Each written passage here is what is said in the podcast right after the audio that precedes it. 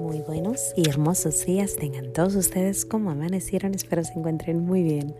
Vamos dando gracias a Dios por este hermoso día. Gracias y alabanzas te doy, gran Señor.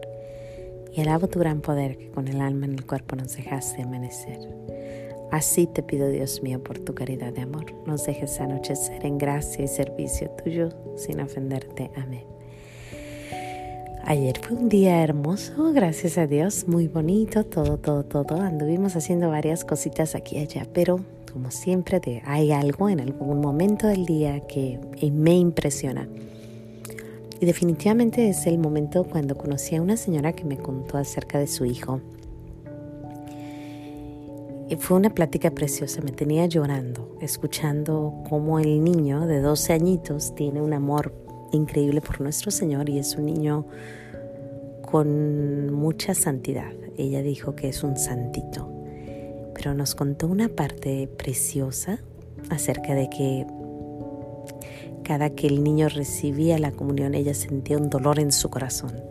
Como ella lo contó fue precioso. Y ella decía que, o dice que cuando ella recibe al niño, ah, perdón, cuando el niño recibe a nuestro Señor Jesús, ella siente un dolor o sentía un dolor muy fuerte. Y comentó que un día le preguntó el niño por qué cada que, que él recibía a nuestro Señor ella lloraba. Y el niño le dijo, yo sé por qué lloras, madre, porque cada que yo lo recibo yo lo ofrezco por ti. Qué hermoso, ¿no? Y ya nos siguió contando otras cosas más privadas, muy bonito, pero se me hizo hermoso pensar que el niño ofrecía la Eucaristía por ella. Pero ella dice que ella tiene un dolor muy grande porque se siente, y estas son sus palabras que ella dijo, se siente que es una basura a veces cuando ella está con sus niños y que los trae a misa y los regaña. Y yo creo que toda madre nos sentimos a veces así, nos sentimos un poco fuera de lugar, como que no estamos haciendo lo correcto, como que sale de nosotros lo más imperfecto delante de nuestros hijos. A veces hacemos o nos sentimos malas madres. O sea, es natural que uno lo sienta. Pero yo quiero recordarte hoy que si eres madre, precisamente Dios te escogió para ese niño o niña. Tú eres precisamente lo que ese niño o esa niña necesita. Dios no se equivoca. Y te lo voy a comprobar con poquito, con dos santos, dos grandes santos. El primero, San Francisco de Asís. San Francisco de Asís era un niño rico, un niño mm, de alta sociedad, un niño controlador, o sea, de esos líderes guapos, tremendos, ¿no? Ahí lo puso Dios. Él tenía que haber sido ese tipo de muchachito para poder después ser el líder de tan grande congregación, los franciscanos. San Francisco de Asís, su padre, su papá, era muy duro con él, muy duro con él. Pero su papá fue y, y tenía que ser así, duro, para que él pudiera deshacerse de todo, incluso de su padre, y decir, ya, hasta aquí llegué, hasta aquí, se acabó.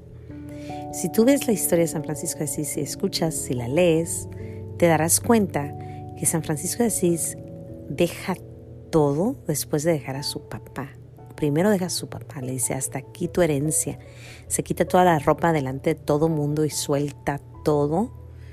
Y le dice, de ahora en adelante solo voy a llamar Padre a mi Padre del cielo es increíble, es una, es una escena increíble, es, una, es una, algo como que, ¿en serio?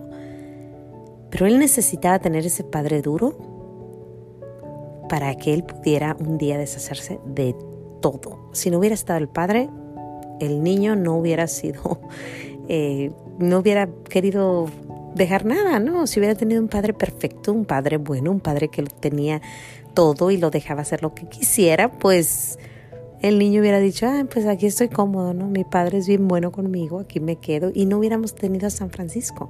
En otras palabras, el padre de San Francisco fue un ancla para que él se hiciera santo. El padre de San, Francisco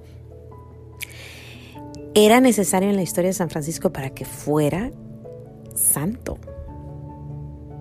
yo le damos mucho crédito a la mamá de San Francisco, pero la verdad es que el crédito también se le debe de dar a las cruces. En este caso, la cruz de San Francisco fue su papá. Y yo creo firmemente que ese es el plan de Dios y el plan de Dios es perfecto y se necesitaba el papá de San Francisco, que no recuerdo su nombre, pero se necesitaba en la historia para poder tener lo que tenemos ahora. Así que también en eso hay que dar gracias. Ese es un escena, uno. El segundo, y me encanta, me encanta. Curiosamente los dos son italianos, esos italianos. el segundo, me encanta. Si nunca has oído esta historia, te la recomiendo que la ves, veas, la busques. Está en YouTube, está en donde sea.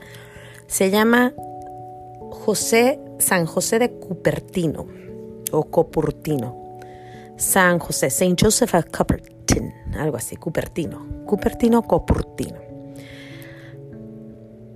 Esta historia está preciosa.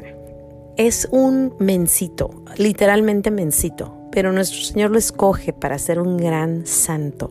Pero él tenía también un ancla que, que fue y tuvo que estar en la escena para que él llegara a ser lo que fue y, y, es un gran santo. Tan gran santo que se eleva, o sea, él se elevaba. Tenían que jalar para que no subiera a los cielos porque cuando él estaba rezando su cuerpo se iba hacia arriba y alguien tenía que estar deteniéndolo. Pero antes de eso él había sido burro, burro, burro. Si no sabes lo que es burro, es una persona que no aprende nada. Es una persona que no entiende nada. Es una gran, gran, gran historia. Te la recomiendo porque ves la gracia de Dios actuando en este niño. Una escena rapidita para que veas. Eh, tienen que decir un, cuando vas a hacerte sacerdote tienes que decir una parte de la Biblia que tienes que sabértela de, de pies a cabeza, bien, bien, bien. Él no se aprendía nada, absolutamente nada, nunca, no sabía cómo aprender. Lo único que se había aprendido era el Señor es mi pastor, porque era acerca de los animalitos que a él tanto le gustaban.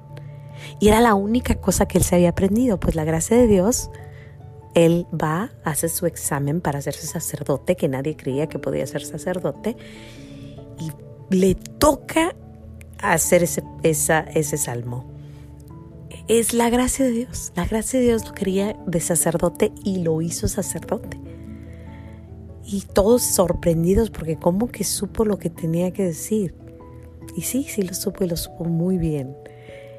Esa es una. Pero lo más importante en todo esto es su mamá. Su mamá es una de esas señoras de las que tú dices, ay señora, usted no debería de haber sido madre. Le pegaba, le gritaba, le decía, entiende, tú no aprendes nada, como italiana, ¿no? Pero buenísima que está la, historia. Sin su madre, él no hubiera sido santo. Así de fácil sin esa madre que lo traía para allá y para acá y para acá y para allá, ir gritándole y diciéndole, y te vas a ir al, al convento, mamá, pero es que no me quieren ahí, te me vas al convento. Y lo lleva al convento. Y luego lo corren del convento, ¿no? Y la madre va e interrumpe una procesión, una misa que te están teniendo una, una, un momento de adoración y ella interrumpe y grita ya a todos y les dice, ve, mi hijo se queda en el convento, les guste o no. Y tú dices, ay señora, pero necesitaba a esa señora para poder llegar a ser quien es. Él solo nunca hubiera logrado nada porque era calladito, era noble, hacía lo que todos le decían, pero tenía a su madre al lado, fuerte, con un carácter que de esas de las de las mías. no te quiero decir que trates mal a tus hijos, ni tampoco te quiero decir que mm, no tratemos de ser buenas y corteses y amables y buenas madres.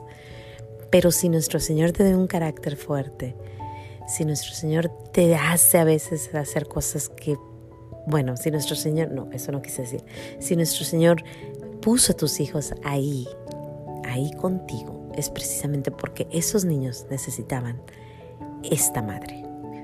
Y como la señora de la que les estoy hablando dijo, a veces me siento como una basura, pues esa basura es el ancla para tus hijos.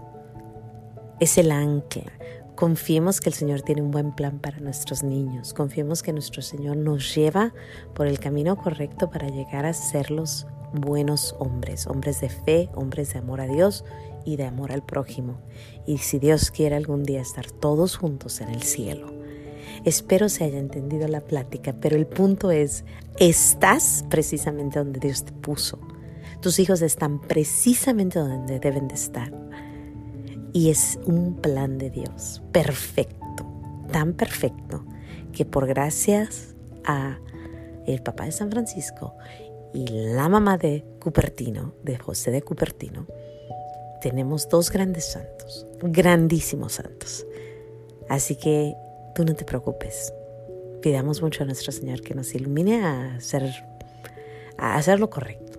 Aunque tengamos que gritar y regañar, hacer lo correcto, lo que los vaya a llevar al cielo. Así seamos nosotros su cruz de ellos, pero que esa cruz valga la pena.